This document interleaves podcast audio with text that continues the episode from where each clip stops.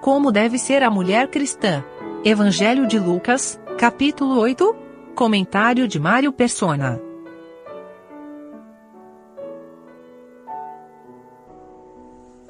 Muitos cristãos hoje não, não entendem a, a Bíblia. Infelizmente é assim. E costumam comparar todas as coisas pela cultura da época, pela, pelos costumes, e aí acreditam que a Bíblia seja repressora no que diz respeito à mulher. Que a Bíblia é machista, que a mulher é subestimada, que a mulher é oprimida. E qualquer pessoa que conheça a palavra de Deus sabe como Deus usou mulheres em toda a Bíblia. Nós conhecemos, por exemplo, só para citar uma, a história de Esther. Nós conhecemos a história de Ruth. Nós conhecemos histórias de rainhas, de mães, mães rainhas, né? Que eram o esteio dos seus filhos que foram reis. Nós vemos que o Salvador não poderia ter vindo ao mundo através de um homem, mas Deus usou uma mulher para trazer o Salvador ao mundo, Maria. E em muitas passagens, o Espírito Santo faz questão de frisar as mulheres que, que seguiam o Senhor Jesus e depois as mulheres que estavam reunidas em Atos capítulo 1, no cenáculo, junto com, com os irmãos e com os apóstolos. Quando nós pensamos na, na, na igreja de Filipo, da carta aos Filipenses, nós nos lembramos que essa igreja, essa assembleia, uh, provavelmente começou na casa de uma mulher, de Lídia, que foi que se converteu, que ouviu a palavra de Paulo, se converteu, foi batizada ela e a sua casa e recebia os irmãos na sua própria casa. Nós conhecemos a história de, de Priscila e Áquila, na qual Priscila é colocada antes de Áquila, na hora de instruir Apolo no, nos caminhos mais corretos do Senhor, da palavra de Deus, provavelmente porque Priscila conhecia melhor a, até a palavra de Deus do que Áquila. Então nós vemos a mulher sendo, em várias circunstâncias, uh, valorizada na palavra de Deus. E aqui nós vemos aquele que era capaz de alimentar uma multidão, que era capaz de, de multiplicar pães e peixes, ele se sujeita a ser alimentado por mulheres. No versículo, ou ser sustentado aqui por essas mulheres. No versículo 2 do nosso capítulo, e algumas mulheres que haviam sido curadas de espíritos malignos e de enfermidades, Maria, chamada Madalena, da qual saíram sete demônios, e Joana, mulher de Cusa, procuradora de Herodes, e Susana, e muitas outras que o serviam com suas fazendas. Estas seguiam o Senhor, e estas o serviam com, sua com as suas fazendas, com seus bens, não para receberem algo em troca, mas como fruto de, um, de corações gratos pelo que ele tinha feito por elas e nós vemos que eram mulheres, algumas aqui de classe nobre, inclusive, inclusive uma era a mulher de, do procurador de Herodes, ou seja, era da própria, do próprio governo ali, que acompanhava o Senhor Jesus. Outra era Maria Madalena, que uma vez eu, eu pregando o evangelho aqui, eu falei que ela era prostituta, né? E aí um irmão me corrigiu, que nenhum lugar na Bíblia fala que Maria Madalena fosse prostituta. Isso é uma, é uma, é uma história que surgiu provavelmente no catolicismo, mas uh, só é dito que ela tinha sido libertada de sete demônios, que é isso que fala aqui dela. Então esse, esse era o Senhor que foi que quis, ele teve o desejo de usar ah, para anunciar a sua ressurreição uma mulher, uma mulher, quando que foi a Maria Madalena que ele vai vai para os vai pros meus irmãos, né, avisa, e, e ela então anuncia a ressurreição. A primeira pessoa a testemunhar da ressurreição do Senhor e anunciar a ressurreição do Senhor foi uma mulher. E quando nós vemos lá em 1 Timóteo capítulo 2, não permito que a mulher ensine, nem que exerça autoridade de homem, uh, muitos pensam, ah, aí, ó, tá vendo? Então, mas quem falou que a mulher está sendo rebaixada? Não, a mulher está sendo protegida. A mulher estava sendo protegida porque Deus, no princípio, ele viu que a mulher uh, deu ouvidos para Satanás e ele colocou inimizade, ele criou uma inimizade entre o diabo e a mulher para que ela não mais ficasse amiga do diabo. E por causa dessa inimizade, Satanás sempre quis atacar a mulher. Sempre ele quis. Ele sabia que dela viria aquele que esmagaria a cabeça da serpente, então ele, a mulher sempre foi o alvo preferido de Satanás. Ela, ela está na, na lista, em primeiro lugar, quando Satanás quer causar algum dano, ele vai começar atacando a mulher. E aí Deus então criou essa proteção até para a mulher, para ela não, não, de, não deixar que ela fosse enganada novamente, então que ela não ensinasse. É uma, era uma forma de guardá-la de, de trazer o erro, porque uma vez aconteceu. Então Deus tem um grande apreço e, e certamente uh, não poderia ser diferente ao respeito do nosso Senhor Jesus.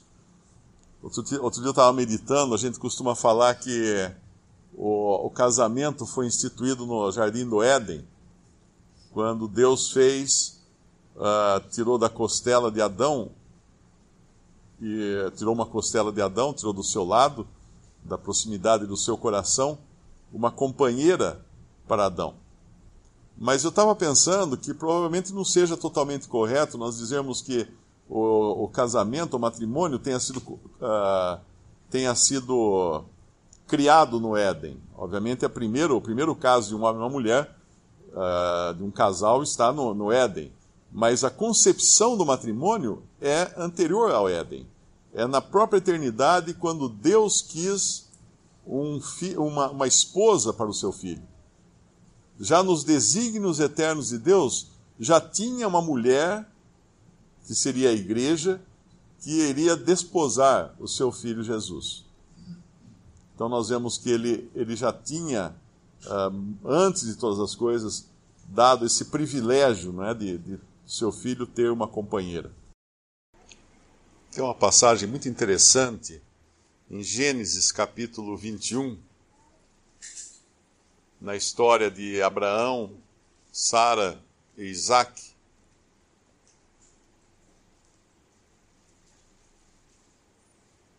ao falar de Isaac, no capítulo 21 de Gênesis, versículo 8, diz assim: E cresceu o menino e foi desmamado. Então Abraão fez um grande banquete no dia em que Isaac foi desmamado. E viu Sara que o filho de Agar, que era aquela concubina de Abraão, que Sara tinha dado a Abraão para gerar um filho, uh, porque Sara era estéril, mas o menino cresceu e então viu Sara que o filho de Agar, a egípcia, que era Ismael, uh, que essa tinha dado a Abraão, zombava. Então nós tínhamos ali agora Sara com seu filho Isaac, Agar com seu filho Ismael, e Ismael zombando de Isaac, que era o herdeiro, o herdeiro por direito de Abraão. Uh, e disse Sara a Abraão no versículo 10: Deita fora esta serva e o seu filho, porque o filho desta serva não herdará com meu filho, com Isaque. E o versículo 11: E pareceu esta palavra muito má aos olhos de Abraão por causa de seu filho. E aqui Abraão estava sendo politicamente correto, né? Vamos chamar assim.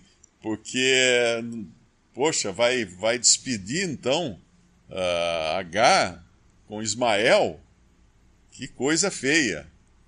Mas o versículo 12, nós vemos que Deus tinha outros planos. E Abraão não estava em sintonia com o pensamento de Deus, mas Sara parecia estar. Porém, Deus disse a Abraão: Não te pareça mal aos teus olhos acerca do moço e acerca da tua serva. Em tudo o que Sara te diz, ouve a sua voz, porque em Isaac será chamada a tua semente. É, Para alguém que fala que a Bíblia, a Bíblia é machista, que a Bíblia não dá voz à mulher, nós vemos Deus dizendo para Abraão escutar a mulher dele. Porque nesse momento Abraão não estava uh, com os, os mesmos pensamentos de Deus. E, obviamente, Deus ia cuidar de Isaac também, ia cuidar de, de Agar, mas dentro do seu plano completo, uh, aliás, de Ismael, né? Deus ia cuidar de Ismael, que era o filho de Agar, mas dentro do, do, na amplitude do seu plano, no plano de Deus, era Isaac que teria a herança. Essa, o filho desta serva não herdará com meu filho, com Isaac, Sara fala. E Deus fala: Abraão, escuta a sua mulher. Escuta a sua mulher. Ela está certa. O irmão falou de pais jovens, filhos. Eu estava pensando também na questão da idade, não é? Porque Deus usa os seus instrumentos da maneira que ele escolhe. Nós temos uma jovem mulher, uh, numa posição que Deus a colocou de serva de Naamã, influenciando um dos maiores generais da sua época uma jovem serva. Nós temos um sobrinho, um jovem sobrinho de Paulo, também ajudando a socorrer Paulo quando ele estava sendo perseguido e queriam matá-lo. E era um sobrinho de Paulo, então, que escuta a conversa dos que queriam ah, armar uma conspiração contra ele e ajuda a salvar, libertar Paulo. Então Deus usa pessoas, ah, homens, Deus usa mulheres, Deus usa Deus usa velhos, Deus, usa idosas, Deus usa crianças, Deus usa aqueles que têm um coração colocado nas mãos dele para serem usados. A mulher tem sua esfera de ação, ainda que nas coisas da Assembleia exista uma ordem, por exemplo, as, as mulheres permaneçam caladas na, na, na igreja, porque não lhes é permitido falar, em 1 Timóteo fala, não permite que as mulheres ensinem, mas ainda assim elas têm o seu, a sua esfera de ação, a sua esfera de ministério. O apóstolo João escreveu uma, uma, uma das epístolas, eu acho que é a única epístola, escrita a uma mulher, fala que é o ancião, em 2 João, o ancião, a senhora eleita, e a seus filhos, aos quais amo na verdade. Timóteo, Paulo fala que ele deveria continuar naquilo que ele havia aprendido na sua meninice com a mãe e a avó. Nós podemos pensar que mãe e que avó poderia ter esse privilégio de ter seus nomes escritos na palavra de Deus e ficarem conhecidas por, por dois mil anos até aqui. A Lloyd e Eunice, que haviam ensinado, por que ficaram conhecidas? Porque elas criaram Timóteo no, nas Escrituras, no ensino das Escrituras. Assim como essa mulher que ungiu os pés do Senhor Jesus, é dito que o que ela, o que ela estava fazendo seria lembrado, uh, eu não sei se é nessa passagem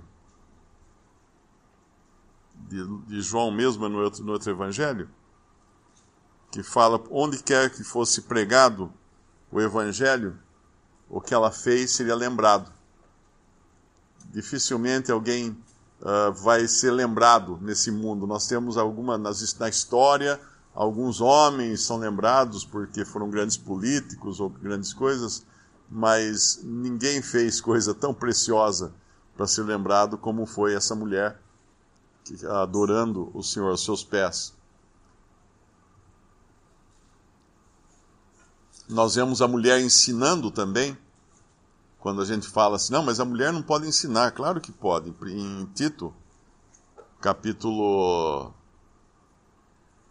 capítulo 2 de Tito, quando Paulo diz a Tito para ele instruir as pessoas, né? Ele estava sendo enviando a Tito com algumas algumas coisas para serem feitas, e no capítulo 2 ele fala: Tu, porém, fala o que convém à sã doutrina, os velhos que sejam sóbrios, graves, prudentes, e sãos na fé, na caridade e na paciência.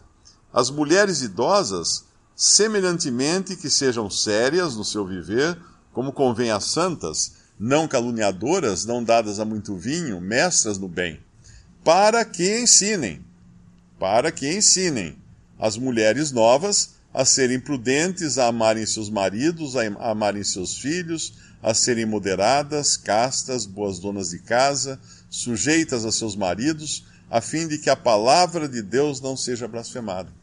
Então a mulher ensina assim, dentro da esfera que Deus colocou, assim como uh, a mãe e a avó de Timóteo ensinavam o menino, assim como essas mulheres mais velhas deveriam ensinar as mais jovens, a mulher tem o seu papel e o seu papel é importante. Uh, e de, inclusive, quando fala das viúvas também, na Epístola a Timóteo, né, uh, tem algumas, algumas credenciais. Perdão. Tem algumas credenciais da, da viúva. Eu não me lembro agora exatamente o capítulo de Timóteo. 1 Timóteo 5. Isso. Versículo 2. 1 Timóteo 5, versículo 2: As mulheres idosas, como a mães, as moças como irmãs, em toda pureza, honra as viúvas, que verdadeiramente são viúvas. Mas se alguma viúva tiver filhos ou netos, aprendam primeiro a exercer piedade para com a sua própria família e a recompensar seus pais, porque isto é bom e agradável diante de Deus. Ora, a que é verdadeiramente viúva e desamparada, espere em Deus persevera de noite e de dia em rogos e orações, mas a que vive em deleites, vivendo, está morta. Uh, mais à frente ele vai falar, manda, pois, essas coisas para que elas sejam irrepreensíveis, e no versículo 9, nunca seja inscrita viúva com menos de 60 anos, e só a que tenha sido mulher de um só marido, tendo testemunho de boas obras, se criou os filhos, se exercitou hospitalidade, se lavou os pés aos santos, se socorreu os aflitos, se praticou toda boa obra. Ele dá aqui uma série de características dessas viúvas que então a Assembleia deveria uh, cuidar delas, nas suas necessidades. Mas, obviamente, ao mesmo tempo, ele mostra toda uma série de atividades que essas mulheres tinham feito. Ou seja, mostrando também a importância que elas tinham na Assembleia. O próprio Pedro, o próprio Paulo fala a respeito das irmãs que acompanhavam os irmãos no, no ministério da palavra. Ele fala a respeito de, de Pedro, né, que, que, seria só Pedro que poderia levar uma irmã. Uh, é 1 Coríntios, se não me engano, 2 Coríntios. 1 Coríntios 9, 5 é Paulo falando: não temos nós direito de levar conosco uma mulher irmã, como também os demais apóstolos e os irmãos do Senhor e Cefas? Isso nos dá a entender que havia irmãs que acompanhavam também os irmãos na obra do, do Evangelho. Então, a, a, obviamente, ajudando os irmãos, servindo os irmãos, cuidando daquela, da, daquela esfera em que elas eram muito úteis. E nós sabemos como, mesmo hoje, quando vai uh, um irmão visitar algum interessado na palavra ou interessado em, em congregar, como é importante uma irmã junto.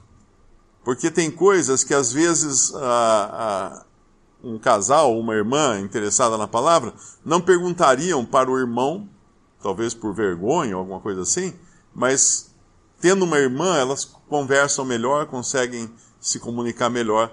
Então, como é importante também, Deus usa as irmãs, as irmãs nesse sentido também na obra do Senhor, na obra do, do Evangelho, dando suporte aos irmãos que levam a palavra. Eu tenho certeza que aqui no Brasil, uh, nós e muitas irmãs foram grandemente auxiliados por aquelas irmãs mais velhas que nos visitavam desde o começo aqui, quando começamos a congregar, e que vinham as irmãs mais velhas do exterior e, e sempre traziam algum ensino, alguma coisa para as irmãs, e como foi importante isso.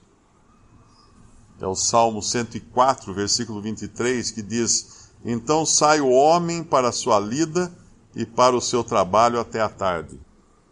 É claro que isso não significa que a mulher não possa trabalhar. Nós sabemos que no Brasil hoje, 50% dos lares brasileiros são mulheres que, que sustentam. Os homens fugiram e as mulheres ficaram, e elas acabam tendo que trabalhar e cuidar dos filhos e fazer tudo. Uh, mas na ordem que Deus colocou, sempre a mulher tem essa, essa prioridade que é de, de cuidar dos filhos e, e o homem de sustentar a casa. A, a mulher virtuosa lá de, de Provérbios, ela também tem a sua participação no trabalho, nós vemos que ela negocia, ela compra um campo, ela tem uma microempresa, por chamar, chamar assim, né? porque ela tem servos, ela dá ordem aos servos, ela produz, ela, ela negocia com os mercadores o seu produto, o produto do seu trabalho. Então ela é, ela é atuante também, a mulher. Mas é diferente a posição dela do marido. É sempre importante nós entendermos que não é um rebaixamento, mas é, são posições diferentes que Deus colocou. Ah, cada um aqui sabe o papel que teve a mãe na sua educação e como foi importante isso.